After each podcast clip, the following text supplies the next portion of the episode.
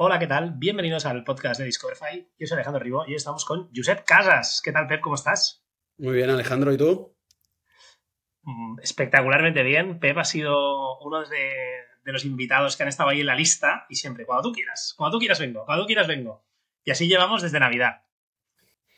Sí, sí, estamos aquí esperando, expectantes a ver qué nos preguntas. Hoy, para los que nos ven en vídeo, eh, llevo una camiseta Growth Peak or Go Home, eh, que me ha dicho fuera de micrófonos que te han regalado los amigos de Product Hackers. Está bien. Espacio patrocinado por Product Hackers, parece esto, ¿eh? Ahora es cuando me envían el jamón, ¿eh? Estaría bien. Oye, Pep, a ver, para los que no te conozcan, si queda alguien en la faz de la Tierra que no te conoce, em, tú eres conocido siempre en cualquier ponencia que te invitan y demás, Pep Casas, naturitas, ¿no? Aunque ahora explicaremos en detalle, ¿no? En tu larga trayectoria, tus, tus éxitos, tus fracasos. Eh, ahora mismo, eres Pep Casas de Food for Joe y de Europistachos. Exacto. Es uh, mundos totalmente distintos, pero están relacionados con naturitas los dos. Bueno, pues ahora nos, ahora nos explicarás. Eh, si quieres, vamos a entrar rápido. Preguntas eh, de romper el hielo. ¿Tú dónde vives? En Girona. Y er, no eres gironí por eso. Soy de Manresa. Pero mi, mujer es de por aquí y... Y la cara tira al monte. Que... Sí. Pero encantados. Muy bien. ¿Y cuál dirías que es tu superpoder? Eh, pues mira, yo tengo la facilidad de dormir en cualquier sitio y muy rápido. No sé, es que tengo muchas horas acumuladas de sueño sin dormir, pero me puedo dormir en cualquier sitio. Sí que es verdad que los que están a mi alrededor les cuesta más porque ronco. Buenísimo, bueno. apartarme. Muy bien, la- la- no me la esperaba esta, ¿eh? la de dormir en cualquier sitio. Eh, ¿Eres de, de dormir mucho o dormir poco? No, mm, duermo un poco, puedo dormir cuatro horas durante una semana y no notarlo. Y luego puedo dormir 15 horas durante una semana y tampoco notarlo. Ah, eso es un, eh, otro superpoder, ¿eh? El, el poder dormir poco y rendir eh, alto rendimiento. Muy bien. Y, si fueras una marca, tú que has trabajado en tantas y que eres inversor de, de tantos e-commerce, ¿cuál serías? Ah, es una, bueno, es que una que tenga un propósito podría ser, hombre, yo diría eh, Food for Joe. Para mí Food for Joe me, me gusta porque me gustan mucho los animales y me gusta comer bien. Y Food for Joe lo que hace es que los animales comen bien. Food for Joe, aquí lo que hacéis es eh, comida de verdad para animales, ¿no? Eh, perros Sí. y gatos. Sí, sí, el pienso está, es muy cómodo, el pienso, de hecho se, inventó para, para alimentar rápido y hacer engordar rápido los cerdos, las vacas, los animales, eh, que no se movían y les daban la comida. Y pues en Estados Unidos vieron, ostras, ¿por qué eso lo damos también a los perros? Que eran perros que tenían como un animal más, que vigilaba la granja y, y nosotros ahora estamos en una sociedad donde el perro es un hijo más, ¿no? Es un complemento más, de un miembro más de la familia, que queremos eh, como uno más y, yo creo, nosotros estamos convencidos de que la gente ah, les dará a comer eh, de verdad, ¿no? De hecho, en Estados Unidos ya, precisamente donde empezó todo lo del pienso, ya están girando y el 10% de, de la comida para gatos y perros es de este tipo. No está mal, ¿eh? Esta transición alimenticia de, de animales parece que ha venido para quedarse. Em, volvemos un poquito más atrás, ¿no? Em, tú, eres un, tú eres ingeniero de caminos Sí, y de hecho has trabajado de, de ingeniero en el sector de la construcción durante bastantes años, ¿no? sí, sí, en Ferrovial, en España y en Grecia. Nada mal, ¿eh? Em, no, no quiero pasarme estos cuatro años eh, que miraba en LinkedIn o por ahí, por ahí, de tu etapa, pero luego enseguida em, decidiste ir a hacer un MBA. Sí. Hay, hay los, los, los haters del MBA, ¿no? La gente que dice pagas 100 mil dólares para, al año, ¿no? O depende, ¿no? Si es en España o donde sea, para contactos tal. Em, ¿A ti te ha servido? ¿Qué has aprendido del MBA? Y mención especial, que ha sido en el IS, eh, y que eres un, ¿cómo es? El 40... For- 40 under 40, aunque me queda una semana de ser under 40, ¿eh? Eh, Bueno, pero, bueno, es una, una- una- una- mención, ¿no? De, de Cada cinco años, sí, todos los emprendedores que son alumnos del IES eh, cada cinco años eh, hacen una selección de los 40, en teoría, mejores, ¿no? Dicen. Y nosotros lo hemos sido, yo lo he sido dos veces con Naturitas y ahora con Europistachos. Bueno, pues te hemos preguntado además la edad sin, sin quererlo, ¿eh? ya lo sabemos, al borde de, los 40. Y, a la pregunta que te hacía, ¿el IS qué tal? A ver, eh, primero de todo, networking, ¿no? Que es lo que dicen. Para mí sí que lo fue, porque conocí al, al, otro fundador de Naturitas, con lo que si no hubiese ido ahí, no lo hubiese conocido, no hubiese montado Naturitas y no me hubiese cambiado la vida. ¿Vale? Eh, sí que es verdad que el networking es, es, menos de lo que la gente se piensa, es decir, te conoces gente de todo el mundo, pero te ves una vez cada cinco años con ellos. Y eso que dices, tienes a alguien ahí siempre en Filipinas por si tienes, pues si te pierdes un día en una isla, ¿no? Pues no, la verdad es que no te pierdes en una isla en Filipinas y no tienes que llamarle. Pero em, la diferencia puede ser el precio que pagas eh, de un Yese o un Harvard, es el nivel, o, o dicen que es lo que enriquece la clase, la clase que te imparte el profesor son las colaboraciones de los compañeros, ¿vale? Y vienen a decir esto, pagas más porque tienes como mejores compañeros. Para emprender, yo siempre digo que no hace falta hacer un yes, ¿eh? Para emprender es, tan, es tan dura la vida de emprendedor que yo creo que tienes que hacer un saber de negocio. yo tenía un background de ingeniería y tenía que haber hecho un, un MBA para poder emprender porque si no hubiese aprendido muchas cosas de negocio a, base de hostias, ¿no? Y, es una cosa que me, ahorré. Me ahorré porque ya sabía, incluso cometí muchos errores, pero muchos ya no los cometí porque, porque tenía esos aprendizajes de, de marketing, de finanzas, que puede que no te den una ingeniería, ¿no? Hombre, mm, tú, tal como lo has vendido, es la hostia, ¿no? Porque la parte más financiera y de negocio que no conocías por haber hecho una ingeniería, me imagino, de las más complicadas, eh, te la enseñan allí, conoces a tu cofundador, que además, si no me equivoco, eh, era el CTO de Naturitas. Sí, él es Telecos. Con lo que cuesta encontrar CTOs también, eh, hoy en día y hace 10 años también, ¿no?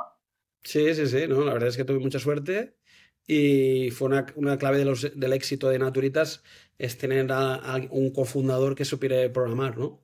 Porque no, gastamos eh, en, tecnología o gastamos muy poco hasta una fase ya muy tardía de la empresa y donde metimos dinero fue sobre todo en escalar las operaciones, en saber comprar mejor, eh, hacer eso del fake until you make it, ¿no? Ese, until you make it, ¿no? Sí. Em, mostrar en la web que teníamos cosas que realmente no teníamos, pero teníamos cómo, cómo alcanzarla o conseguirlas en menos de 24 horas. ¿no? Como nos sincronizábamos con el stock de muchos proveedores, no teníamos que tener ahí movilizado como otros competidores y podíamos ofrecer un catálogo más, más amplio. ¿no? Y, y luego la tecnología, siempre digo que hoy en día no, sea como, no es una commodity, pero es que hoy en día ya es como una... Eh, es algo necesario, no suficiente. ¿no? Y, y muchos, bueno, ejemplos, tú que eres un experto en temas de Shopify, ¿no? Eh, es el ejemplo, claro, es hoy en día puedes montar una, una tienda sin, sin, saber programar ¿eh? Mm, y además que al pego. Obviamente, si me dices quiero hacer un marketplace eh, mobile first o app first, no sé qué, vale, con device y hardware, no sé qué, vale, puede sí que no, ¿no? Pero, o inteligencia artificial, necesitas, pero un e-commerce o, un marketplace, no creo que haga falta mucha tecnología. Sí, em, antes de entrar en en Naturitas, que igual nos da para, para estaros aquí dos horas hablando, ¿eh? intentaremos ser lo más ágiles posibles. Em, comentabas, ¿no? Mm, sales del MBA, empiezas consultoría. Sí, trabajé en Kearney, que es una consultora americana, y estábamos haciendo proyectos en, en Madrid, toda España, empresas de, del IBEX, sobre todo. No, sé si, no sé si tú en la vida ya ibas haciendo checks, ¿no? Es decir, oye, yo he estudiado ingeniería de, caminos, he hecho un MBA en, la escuela de negocios más prestigiosa de España y de las más prestigiosas del mundo, he estado en consultoría en IT Kearney, ¿no? De las más top, y luego a emprender, ¿no? O, te ibas un poco, iba improvisando sobre la marcha. Sí que improvisé, es decir, yo cuando eh, yo descubrí consultoría estratégica en el MBA. No, no tenía previsto acabar ahí, pero vi que era un sitio donde podía poner en práctica durante un par de años muchas cosas que me habían enseñado durante el máster. y incluso el marketing, ¿no? Yo lo aprendí en el, en el MBA, ¿no? No era consciente de, de, marketing hasta que hice el MBA y de hecho hice intercambio en una universidad de Estados Unidos que se llama Kellogg, que es como de las más prestigiosas de marketing. Y es ahí donde, claro, eh, cuando ves todo el tema de marketing, consultoría, dices, ostras, vamos a probarlo. Sí que es verdad que soy una persona hands-on, ¿no? Es decir, de, ejecutora y donde lo que me gusta es ejecutar más que aconsejar. Ya, ya, ya.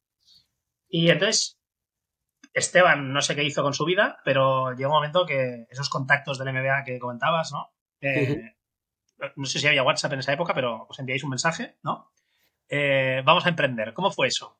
No, de hecho fue en el, los dos, eh, porque el, el, MBA dura 19 meses y del primero al segundo año haces tres meses de prácticas y los dos lo hicimos en Madrid. Compartimos, compartimos piso en Madrid y, y ahí es cuando teníamos las tardes libres y, empezamos a, a, pensar varios modelos de negocio, ¿no? Y una cosa que no hemos contado nunca es todas las ideas que, que lanzamos que no pusimos en práctica hasta que montamos Naturitas, que ya era cuando llevábamos trabajando un año en, en Madrid después del MBA, ¿no? Decimos una que era muy buena, que era de, como estaba el momento este de Airbnb y tal, queríamos hacer un Airbnb de parkings, que ahora hay muchos modelos y tal, ¿no? Eh, porque si al final tú te vas a trabajar con el coche eh, fuera de la ciudad, te dejas una plaza libre en el centro de la ciudad y hay gente al revés, porque no, no, no compaginas. Algo que es muy obvio y nos dimos cuenta precisamente al, ponerlo en práctica, que nos dimos cuenta que las comunidades de vecinos, para hacer una cosa así hay que autorizarlo y es muy difícil, ¿no? Conclusión, no, eh, hicimos muchas ideas, incluso en el último trimestre del máster en el IESE, teníamos una con dos profesores, Luis Caviedes, que es el principal business angel de España, o em, no sé si Venture Capital, em, y, y Tony Dávila, otro profesor del IES, que hicimos una que podías coger un equipo de cinco personas y lanzar un proyecto, ¿no? Y ahí eh, era en 2013, que era muy, muy, difícil levantar pasta con un PowerPoint, si no era imposible. Y mm, conseguimos 50.000 euros de un inversor, pero al final, eh, hablando mal, nos cagamos encima y dijimos, no, no, no. Vamos a coger un, puesto corporativo. El signing bonus de consultoría suena muy bien y siempre tendremos tiempo de, emprender, ¿no? Y, nada, y ahí quedamos en Madrid cuando estábamos los dos ya trabajando, él en Telefónica Digital y yo en Kearney. Quedábamos a las 10 de la noche en mi casa y pensábamos ideas de negocio. Y la, primera fue Naturitas. Hicimos dos más. Una que fue un, un, un e-commerce para youtubers. Se llama Freakster. todo el merchandising de youtubers. Vimos que había una, un boom, mucho fenómeno fan de, de youtubers y les hicimos un e-commerce, pero vimos, pero fracasó por lo mismo. el, tráfico te lo generaban los youtubers, pero los youtubers al final, el 80% del tráfico era, eh, era de América, ¿no? Y, claro, tenías que enviar a América y muy, muy dramático. Y el tercero fue un Please, que era un marketplace de on-demand delivery. Entregamos cualquier cosa en, menos de y este, este sí que lo, sí que lo lanzasteis. Este, de hecho, pusimos pasta propia y más de un, de un Business Angel y cerramos en 10 meses. El Yo te vi una charla que, que, no nos conocíamos todavía, pero te di una charla, no sé si fue en el. Creo que fue en el, en el Four Years on Now, hará, hará tres o cuatro años, y hablabas, ¿no? Como de un ejemplo de fail fast, ¿no? Sí. Y, ¿Cómo fue este fail fast de 10 meses? Bueno, eh, el fail fast fue porque, porque competíamos contra Globo y, bueno, nos enteramos un poco de las métricas reales de Globo, vimos que eran peores de lo que pintaban y vimos, ostras, esto no, nos vamos a diluir muchísimo, vamos a acabar con un 3% del equity eh, o 5 y no, preferimos ser eh, eso que dicen de cabeza de ratón, ¿no? Preferimos ser cabeza de ratón que cola de león. Y nos centramos en Naturitas, que entonces facturaba 100.000 euros al mes y, nos metimos a tope. O sea, estabais a la vez testeando un Please, que era un modelo de pide lo que quiere, un poco tipo Globo, ¿no? Pero no tanto por la parte de. Bueno, era como Globo ahora. Es decir, Globo al principio era un chat donde tú ponías lo que querías, pero una parrafada. Es decir, quiero el menú del McDonald's con patatas. Y nosotros teníamos digamos, un catálogo. Eh, teníamos menús. Yo siempre lo explico, es lo que es ahora Globo. y pero Globo siempre ha sido así. no, Globo no ha sido siempre así. Y de hecho nosotros metimos ahí fakes, eran 99% fakes. Teníamos a 4 o 5, teníamos la panadería Turris, que era real. Teníamos Flos Navarro, que es una floristería de Barcelona que es muy famosa.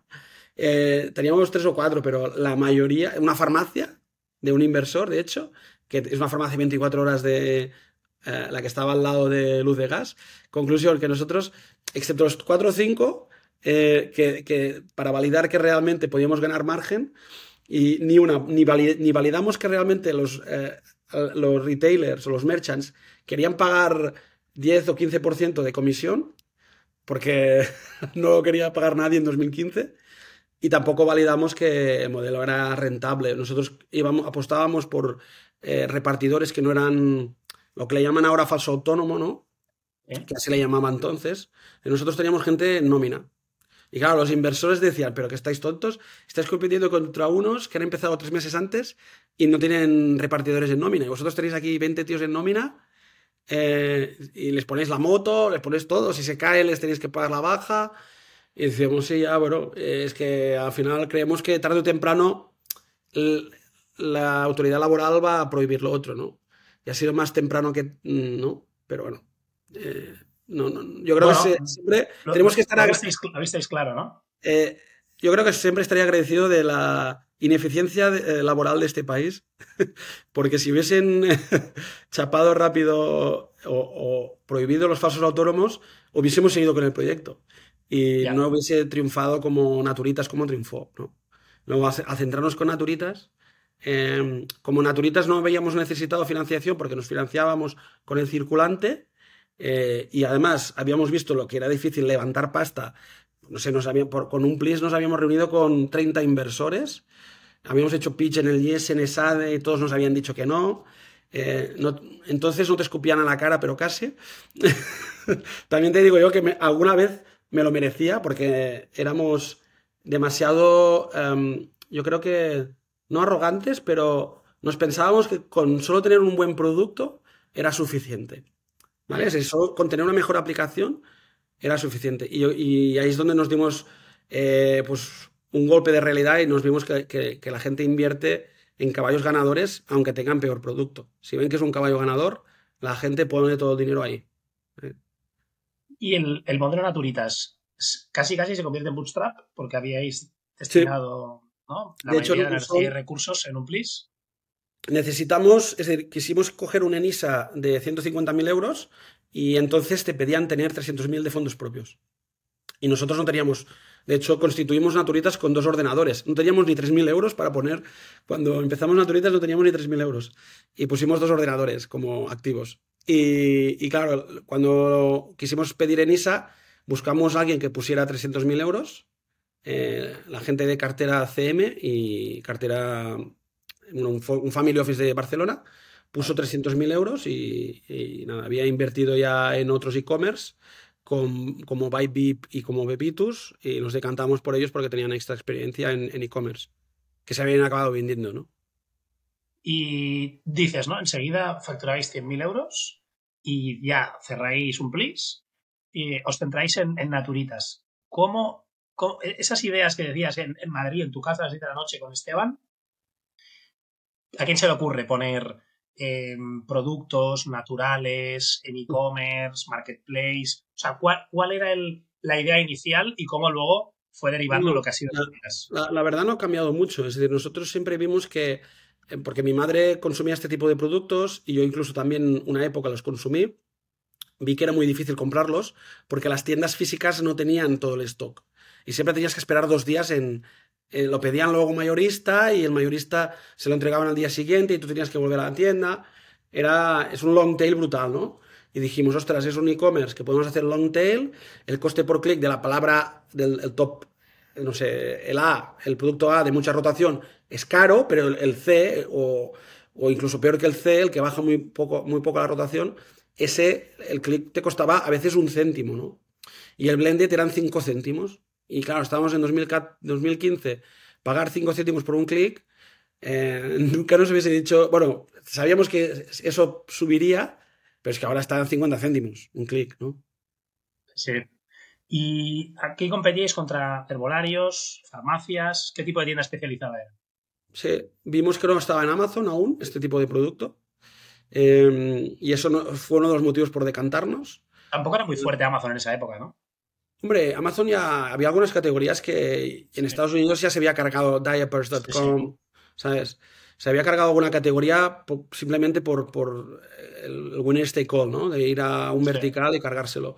Pero vimos que antes iría a muchos otros verticales en España que en este, ¿no?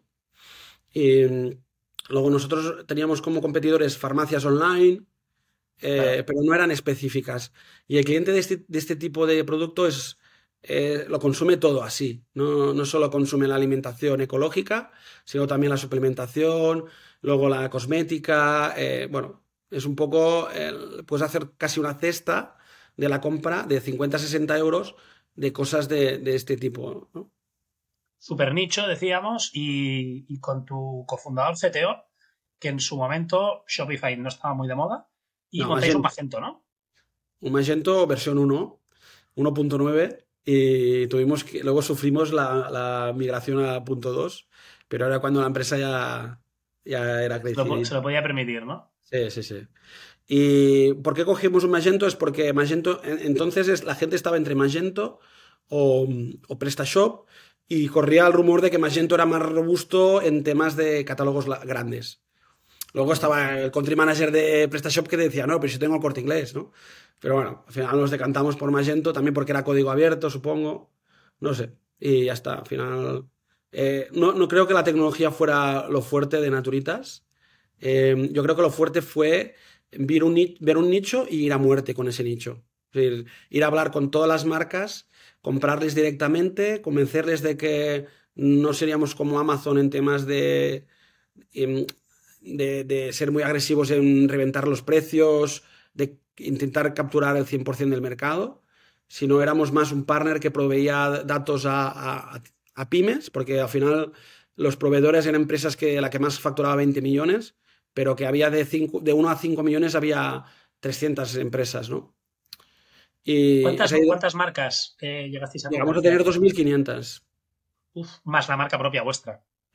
Sí, más Naturitas, que es una marca que la hicimos a más tarde, ¿no? En 2020, sí. Cuando ya vimos que realmente teníamos una base de datos muy buena, de, sabíamos qué producto funcionaba, hicimos como el producto ideal de cada categoría, ¿no? O cada tipo de producto. Y, en, este, este sentido, un poco con lo que hace Amazon, ¿no? El, Amazon Basics, un poco, ¿no?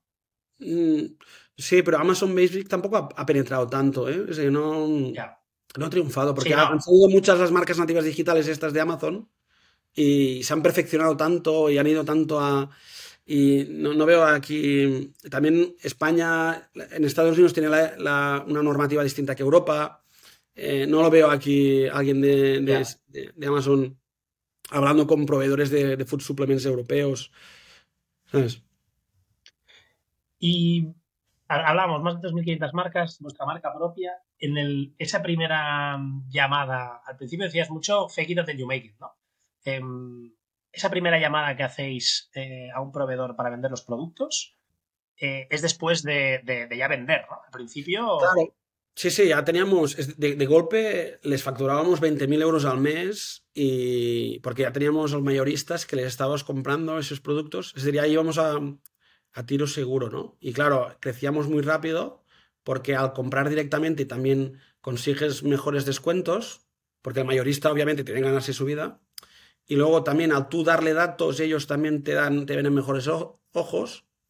Y a ver que también éramos serios y respetábamos eh, lo básico, ¿no? De, de, su marca y yo siempre les decía, digo, el precio lo vas a decidir tú. Eh, no éramos un marketplace al uso, que, que ellos podían decir el precio, pero siempre decíamos que nos gustaba crear valor y capturarlo conjuntamente. Si íbamos a reventar los precios, no estábamos creando valor para el retailer, ¿no? Para pero al principio, para el, tú al principio no tenías stock por eso. No, al principio teníamos dos mayoristas que tenían stock y nos entregaban en, en 10 horas. Si les pedíamos a las 8 de la tarde o a las 9 de la tarde de, de la noche y el día siguiente a las 8 de la mañana ya lo teníamos. Pues al final un modelo de operaciones con la base tecnológica que comentábamos, ¿no? Poder conectarse con estas APIs y poder eh, ir haciendo estos pedidos automáticos para que se sirvan al día siguiente a primera hora. Eh, ¿Y cómo evoluciona todo esto? A vosotros, abrir diferentes países, tener diferentes Claro. almacenes, muchos más Cuando, proveedores. cuando abrimos Francia e Italia, porque Francia e Italia son países que este tipo de, de producto aún se consume mucho más, eh, también nos saltamos a algún distribuidor. O sea, algún distribuidor que estaba eh, yendo a Francia a buscar el producto, pues nosotros ya comprábamos directamente a, a fabricante francés. ¿eh? Más Más- margen, ¿no? Claro, más margen y mejores productos, porque había- teníamos todo el surtido de los productos franceses. En España o en Europa hay libre mercado en este tipo de, de de producto. Claro. Em, volviendo también un poco a lo que comentábamos de. Ahora entraremos luego, ¿eh? Tema de Food for Show. Em, ¿Producto refrigerado? ¿Vendíais? Un 1% de las ventas, muy poco. 1%. Y, y lo, aún y así luego te has liado a vender producto refrigerado. Bueno, porque al final la alimentación real está refrigerada. Está refrigerada, ¿no? Sí, sí, sí. Em, ¿cómo- ¿Cuánto crecisteis, ¿no? En estos siete años eh, a nivel de ventas, equipo? No, el primer año pues facturamos creo que 400.000 euros y el séptimo año facturamos 60 millones. Y el primer año éramos 3 y el, y el último año éramos 200. Sí, sí. Y, y el, el- el crecimiento, después de la pandemia, em, ¿empezó a picar hacia arriba eso muy fuerte o cómo? Sí, el año de la pandemia doblamos, pasamos de 22 a 44 millones. Wow. Sí. De EBITDA algo negativo a EBITDA cero. Y luego el último año que estuve yo hicimos de 44 a 60 millones. O sea, em, no sé si, si esto es muy público o no, pero bueno, vosotros vendisteis la, la empresa, ¿no? Eh, justo antes de la pandemia, ¿no? Lo vendimos un año antes, sí. Un año... lo, lo digo porque em, eh, escuchaba en un podcast, ¿no? Creo que era el de ITNIC hace tiempo, ¿no? Nadie se arrepiente, ¿no? De haber vendido. Todo el mundo se arrepiente de no haber vendido, ¿no? Pero a lo mejor si hubieras vendido un año más tarde. eh, cuando tuvimos la oferta... Bueno, no, porque lo hicimos con un earnout. Vale, Y mm, el earnout nos permitió capturar más valor. El, eh, cuando por tuvimos lo, la por lo tanto, el, el- el múltiplo era- iba condicionado a lo que ocurriese en los siguientes dos años también, ¿no? Exacto, sí. eh, hasta al 21. Muy Y mm, el tema de, de, mm, Yo creo que incluso mejor, porque vender un año antes nos permitió tener a un socio financiero que nos Claro. dio mm, todo el pulmón que no habíamos tenido hasta entonces. Y, y cuando llegó la ola del COVID, nosotros estábamos preparados. Y pudimos pasar de 22 a 44. Poca gente pasó, multiplicó por dos en este sector. Y es porque no tenían la, digamos, la infraestructura creada, ¿no? Y el equipo montado y tal. Nosotros teníamos un equipo, eh, middle management, ¿no? Que se dice, que estaba muy, muy capacitado y siguen aún ahí, llevando el negocio. Eh, y nos permitió eso. Por eso te digo, yo creo que vendimos el mejor momento para poder absorber el crecimiento del COVID y, y- y el último año incluso tener EBITDA positivo.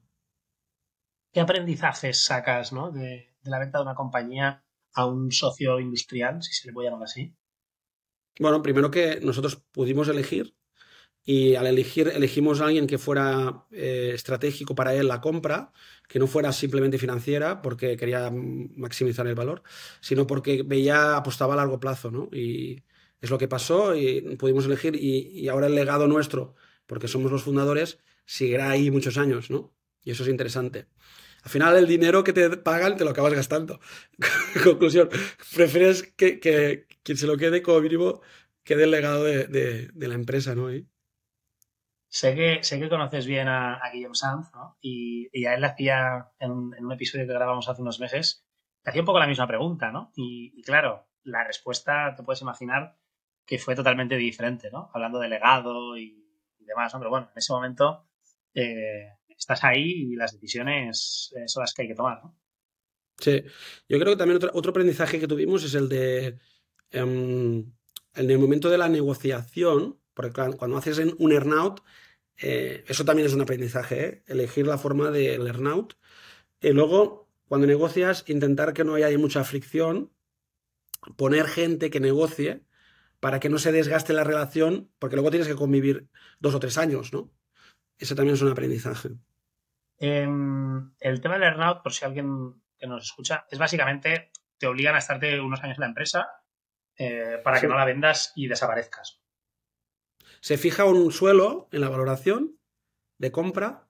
En el momento de la compra hay un pago aplazado, se paga en años posteriores una parte de, la compra y el precio ese variable final pues es variable del suelo a un techo. A veces no se define el techo, eh, pero en nuestro caso se definió el techo y alcanzamos el techo. Buenísimo, pues todos contentos, ¿no? Bueno, lo importante es que Naturitas sigue ahí y es líder, cada vez más líder, eh, y el comprador pues está cada vez más contento, ¿no? En es un modelo de recurrencia pura, ¿no? Ah, tú hablabas de cómo tu madre tenía esta costumbre de comprar estos productos.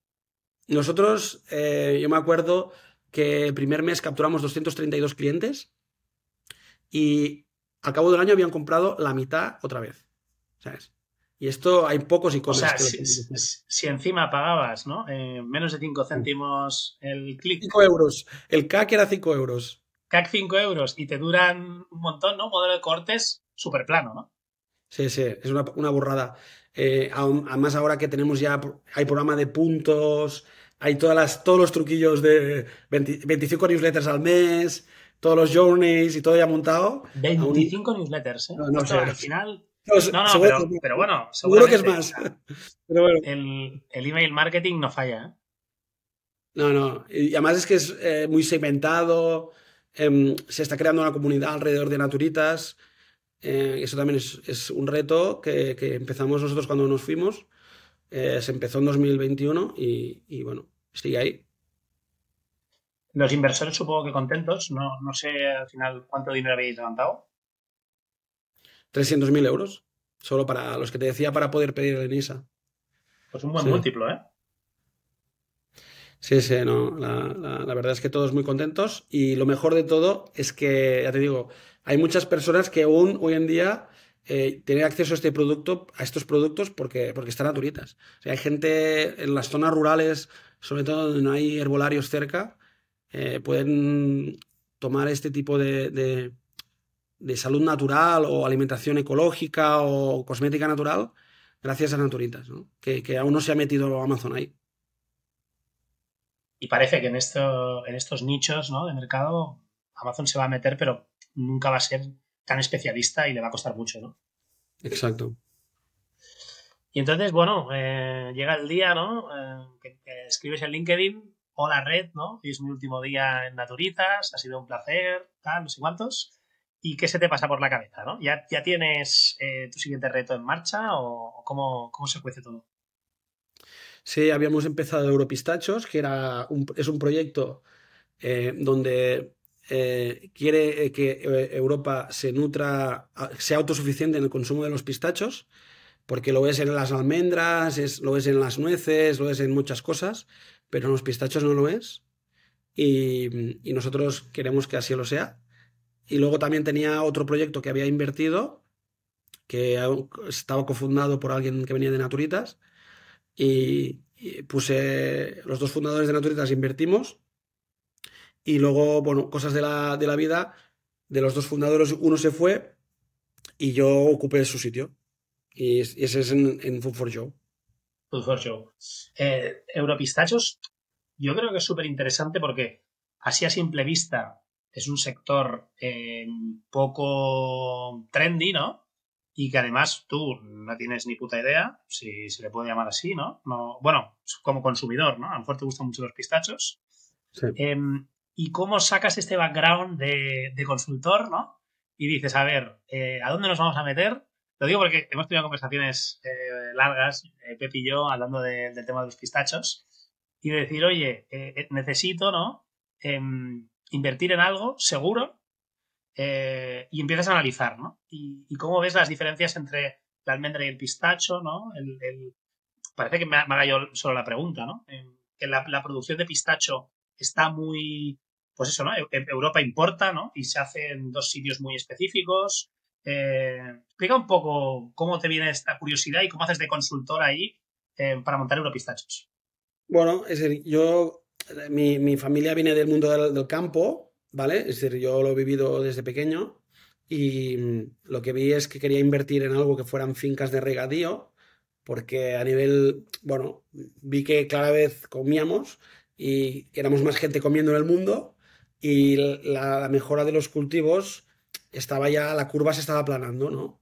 La productividad por hectárea estaba aplanándose y digo, hombre, si seguimos creciendo en población, eh, la superficie que hay es la que hay y cada vez habrá menos porque tema de desertización y tal, dije, hostia, un activo seguro en vez de pisos en, en Barcelona o en Madrid, pues creo que será más seguro fincas de regadío, ¿no?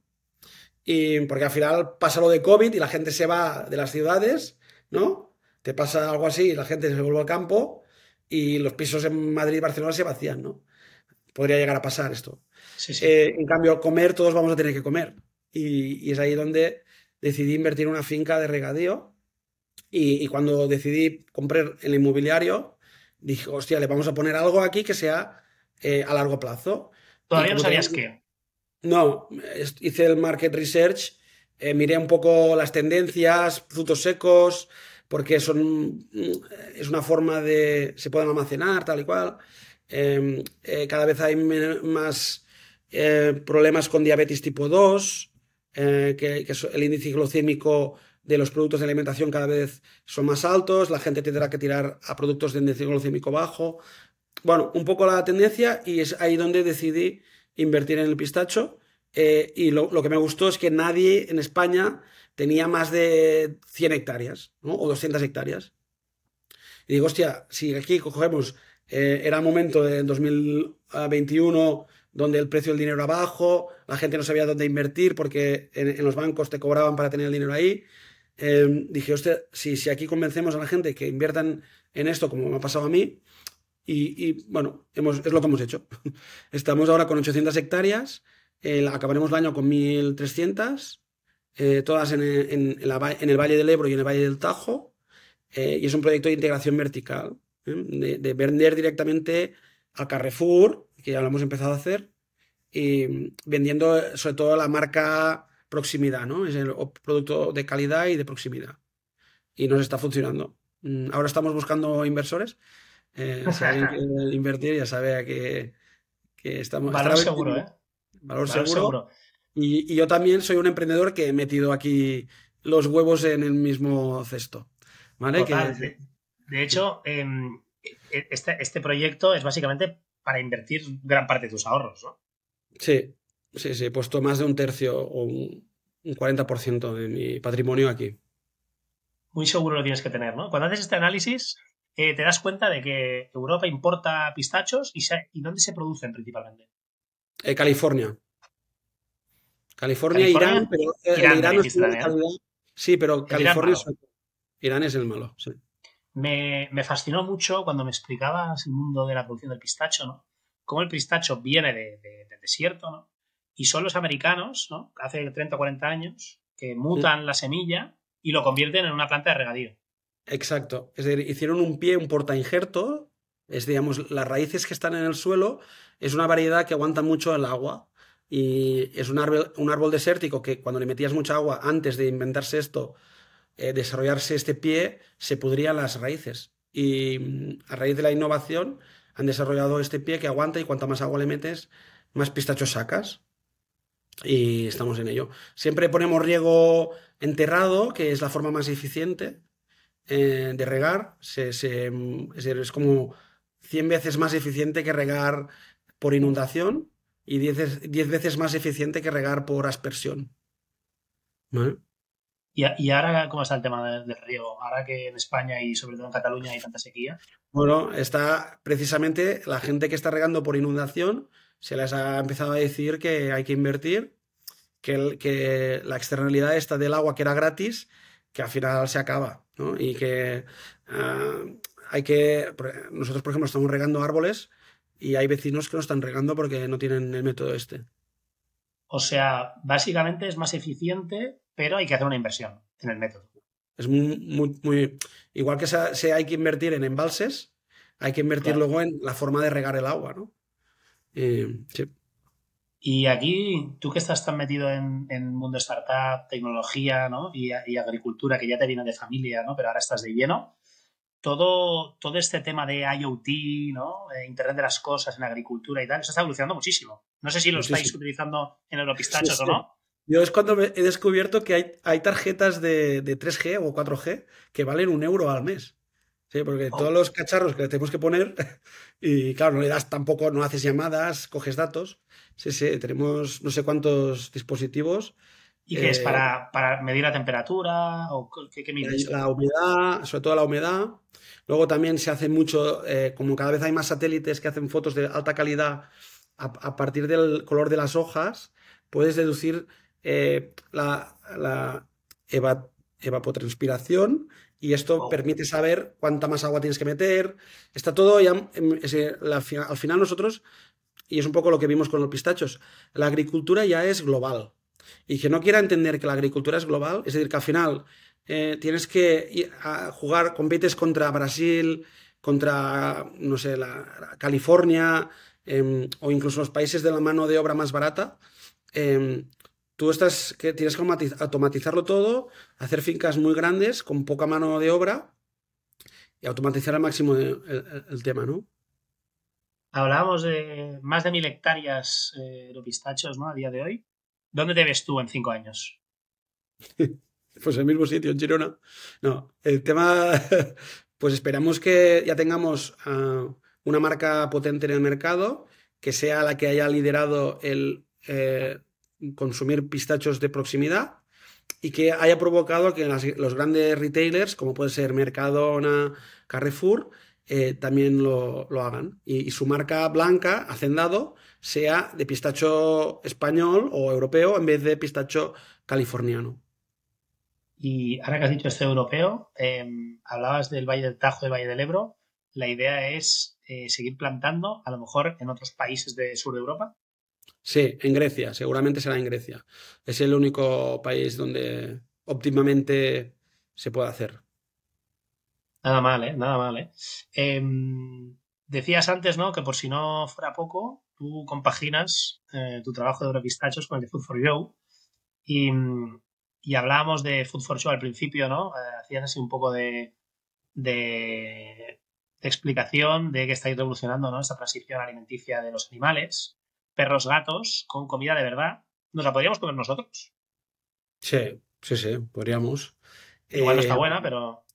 Sí, bueno, sabe bien, ¿eh? no, no, te creas. Em, el tema es que legalmente no nos dejan venderlo como comida de humanos, porque si el, consumidor final es una mascota, luego hay que categorizarla como alimentación para mascotas. Ya. Pero nos lo vamos a encontrar pronto en, las tiendas, en los supermercados, con, en neveras. No estarán en el pasillo del jamón York, pero estarán en, en el pasillo de productos de mascotas y con una nevera. Es, es un poco el hándicap que tiene el producto, ¿no? Que en las operaciones hablabas de que, el, de que, el, fruto seco se puede almacenar, ¿no? Durante mucho tiempo, tal. Esto es todo lo contrario.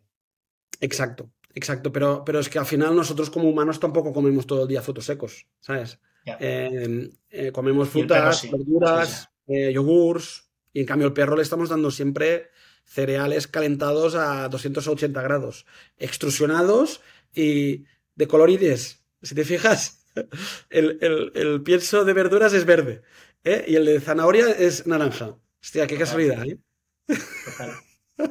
se, pone a 280 grados, pero las, eh, todas las croquetas son igual del mismo color. ¿Eh? y, aquí supongo que hay mucho mercado em, y los amantes del, del mundo del podcast, ¿no? Y el que ha llegado hasta aquí, em, seguro que habrá escuchado el podcast de Dogfight en Indic. Em, ¿Es un competidor directo? ¿Hacéis un producto similar? Nosotros lo que vemos es que ambos hacemos que la categoría crezca. Eh, nuestro producto se encuentra más. Sí, pero al final para mí no es un competidor. Para mí es un. Para mí un, herbolario online no era un competidor de Naturitas. Porque hacía crecer la categoría de herbolarios online. Y si alguien compraba Naturitas un día, compraba en la competencia, mm, ya está. Estaba probando lo que eran las virtudes del online. Y si alguien compra eh, for Joe o una otra marca, se dará cuenta de que la piel de su perro o gato es mejor, de que las cacas las hace distintas, eh, más blandas, porque al final es un producto que eh, lleva más agua. El perro o el gato no beberá tanto como bebe ahora. Eh, yo creo que están más felices. Eso no lo puedo decir porque tengo un indicador, pero yo lo percibo con la gente que tiene este tipo de, alimentación, me dice que está más animado. De hecho, lo de feliz, en realidad lo, decís. ¿eh? Nuestro propósito es cambiar la industria de alimentos de mascotas, ayudando a nuestras mascotas a vivir una vida más feliz y más larga. Sí. Larga. si, eh, comieras pienso, si comieras pienso toda tu vida. Viviríamos eh, menos, ¿no? No vivirías 85 años. Por mucho que todo. ¿Sabes? Y bueno, a, lo mejor, el, pienso de los humanos, a lo mejor es la comida rápida y todo Claro, es eso. La, el tema es que las mascotas les damos siempre lo mismo. Tú puedes hacer un día un, comida rápida, pero el día siguiente harás un ayuno. El, no, el perro o el gato no sabrá hacer un ayuno. Y le, y le, y le gusta, o sea, mm, el que de repente tiene un, un, cachorro y empieza desde cero, vale. Pero el que lleva cinco años comiendo pienso, ¿de repente le gusta? Sí, no, no, les, encanta. encanta. El, único problema que hay es que hay que cambiar la microbiota, que es todos los bichitos que tenemos en, el intestino. El intestino de... a ver, yo no soy un experto, pero me han explicado los expertos. Eh, al final el perro se ha vuelto omnívoro después de vivir desde el neolítico. ¿eh? Eran lobos, eh, los lobos que eran pues domésticos, ¿no? Las domesticaron y les cambiaron la dieta, les empezaron a dar las sobras de los humanos muchos huesos, tal, ¿no? Y esos comían lo mismo que los humanos. Conclusión, que al final su microbiota se ha adaptado un poco a eso. Hace 40 o 50 años, con el pienso, se les ha vuelto a cambiar. ¿Vale? La microbiota de uno que dices que acaba de nacer, nacer esto, la microbiota pasa como los, como los, bebés. Mm, hay una herencia de tu madre. Te trae, tu madre te da la microbiota. Pues pasa igual con los perros, ¿no? cuanto, cuanto antes empieces, mejor. Claro. Y no solo, si la madre ya come este tipo de alimentación, el, hijo también lo tendrá, ¿no? ¿Es traumática? Sí. Eh, en el sentido de que de, la noche a la mañana, pues pasas de comer fast food durante toda tu vida, cinco años comiendo fast food, y te tomas, no sé, una pechuga de pollo con brócoli. Eh, ¿Sabes? te vas a cagar encima, ¿no? Como decimos, pues no te tienes que extrañar. Y nosotros ahora vamos a sacar un, una ayuda, un, complemento alimenticio durante las tres primeras semanas que te va a permitir que la caca sea un poco más consistente. Porque al limpiar toda esta microbiota, que es un fenómeno que pasa de las tres a las ocho semanas, hay una semana de diarreas porque están limpiando toda la microbiota, están como cambiándola. ¿Vale? Y ya sabes que dicen que es el segundo cerebro. los intestinos. Sí, sí, sí. Y, aquí mezclando un poquito, ¿no? De suplementos alimenticios de naturitas, ¿no? Con Food for Joe, comida para mascotas. Eh, nada mal, ¿eh? Por eso le decía que están relacionadas. Está relacionado. Y, hablábamos al principio, ¿no? del modelo Naturitas, que es el Lifetime Value, ¿no? Porque el CAC era 5 euros, que hasta me sorprende cómo habéis llegado a crecer, ¿no? A 60 millones de euros con un CAC tan bajo.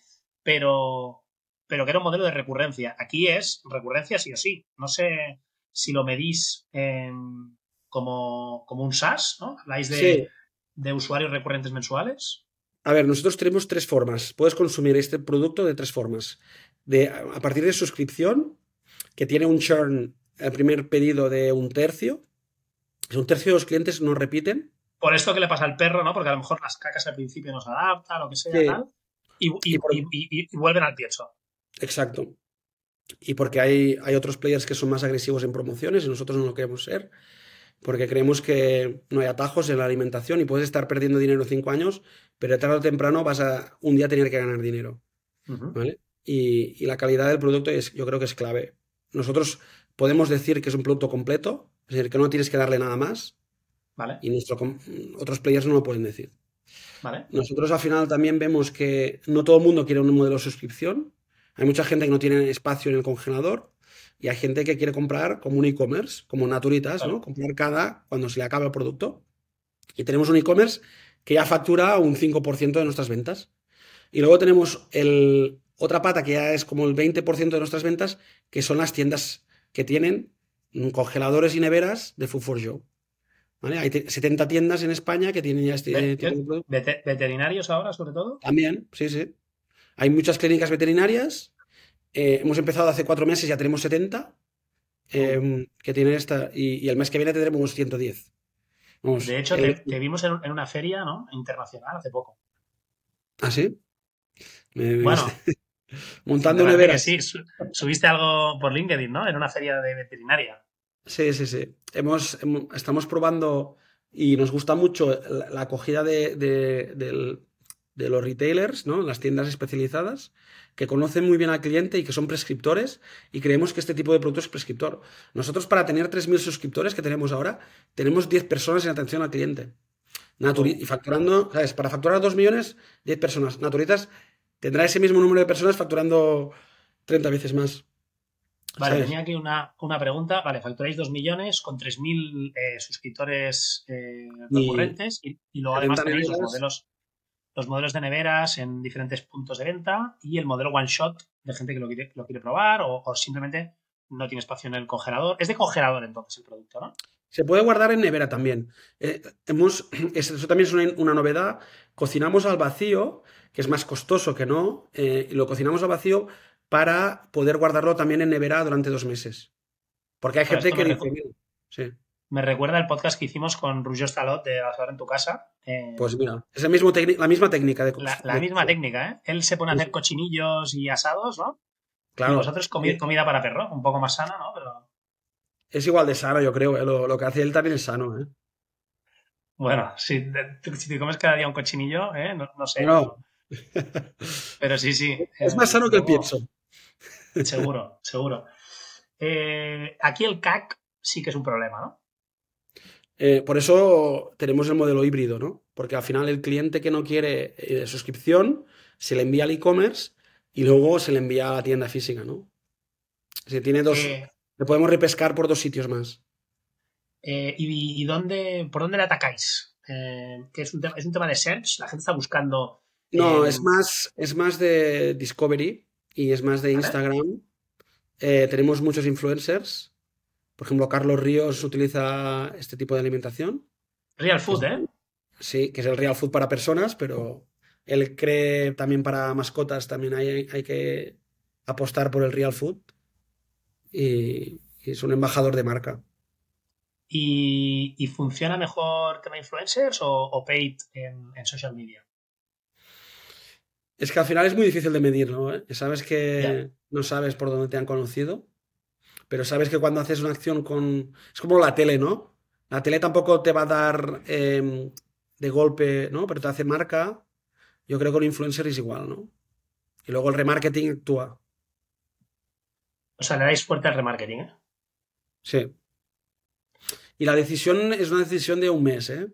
La gente no es que vea el anuncio y venga impulsivamente voy a cambiar la alimentación de mi mascota. Llevo cinco años dándole, pienso, ah, es un, hablas también con gente en el pipicán, ¿sabes? O, preguntas a tu veterinario, o vas a la tienda especializada. Por eso eh, nosotros apostamos mucho por la tienda especializada y respetamos mucho el margen para la tienda y el pricing, ¿no? El otro día leía que hay, más, hay más perros que niños en España. Sí, mira, cuando empezamos el proyecto el número eran 17 años, que menores de 17 años ahora ya es menores de 20 años. ¿Por qué? Crecen las mascotas y decrecen los nacimientos. No está mal, ¿eh? Aquí hay que hacer, hay que, viralizar post en LinkedIn de gente. total, total. Incluso el, tema de, el tema de los animales ya en, el, Congreso de los Diputados, ¿no? Creo que se hizo un debate que deja de ser una, cosa, ¿no? Y pasa a ser un, ser vivo. Pues, un ser vivo, ¿no? Entonces ahora, si, con tu pareja, ¿no? Te divorcias, eh, hay una custodia del animal, ¿no? Entonces a ti te toca tantos días y a ti tantos, ¿no? Aquí estamos aún muy por detrás del resto de países de Europa, ¿eh? En Italia estás obligado a, desde cualquier establecimiento, incluso las farmacias, a dejar entrar a, gente con, perros. España es al contrario. bueno, te encuentras un perro dentro de la farmacia, la gente te monta un pollo. Y, o un restaurante, ¿eh? Estamos. en, en, el AVE ha cambiado mucho, ¿no? Ahora ahora dejan entrar animales, ¿no? Y hasta los grandes, antes eran solo los de menos de 10 kilos. Creo. ¿Dónde? En el AVE. Pues mira, sí, sí, sí, porque se han dado cuenta que al final, es lo que decías tú, seguramente hay más pasajeros con mascota que con niños. Yo el otro día, eh, lo típico, en el, cole de mis hijos, hablando con, con los padres y tal, y me decían, no, nosotros tenemos tres hijos y un perro. Y, es que es verdad, o sea, la gente ya habla de una estructura familiar y va contando pues, los animales, ¿no? Y el, a lo mejor. El, hijo se irá de casa y ¿no? El hijo se, que el hijo se irá de casa, ¿no?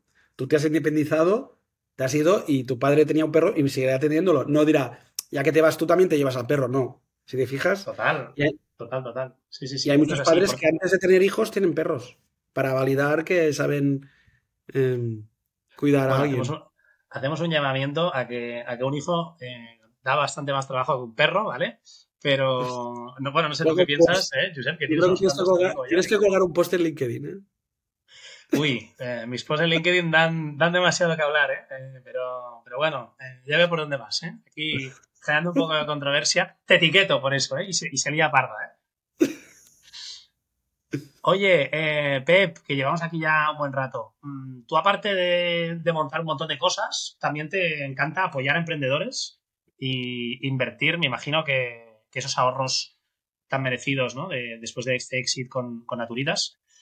¿En qué, ¿En te gusta invertir? Y más allá de lo que vemos en LinkedIn, ¿no? Que, eres board member de Incapto, que estás también en, Impossible Bakers, eh, que no sé si da tiempo, pero igual también nos explicas. ¿Qué te gusta invertir y en qué estás detrás? Pues el primero que invertí fue en Incapto precisamente y me fui bien y, luego invertí más. Em, me gusta invertir Incapto, en... Incapto va, como, un tiro, ¿no? Sí, sí, sí. Otro modelo, otro modelo e-commerce de suscripción.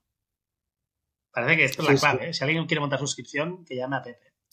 Bueno, yo creo que al final es un ejemplo de que empezó con suscripción y ahora ya la parte de B2B factura mucho. ¿eh? Es decir, están creciendo eh, aquí todos los que están escuchando el podcast, si aún en, su oficina aún tienen cafeteras de expreso, eh, no, esto ya no puede ser. Mal, mal.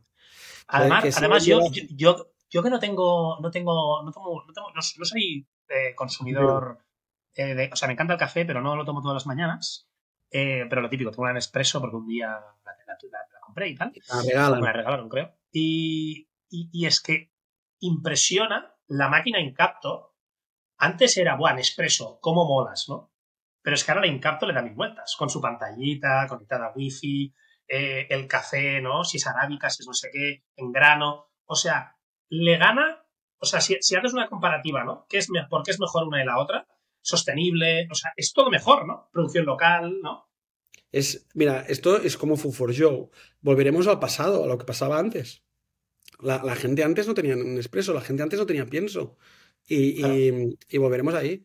Pero bueno, es cuestión de tiempo. Es verdad que también son modelos que tienen mucho margen, eh, porque el café de una Nespresso te vale la cápsula 45 céntimos, estás pagando 100 euros el kilo de café, una borrada. Claro, ahí pueden gastar George Clooney y todos los que quieras.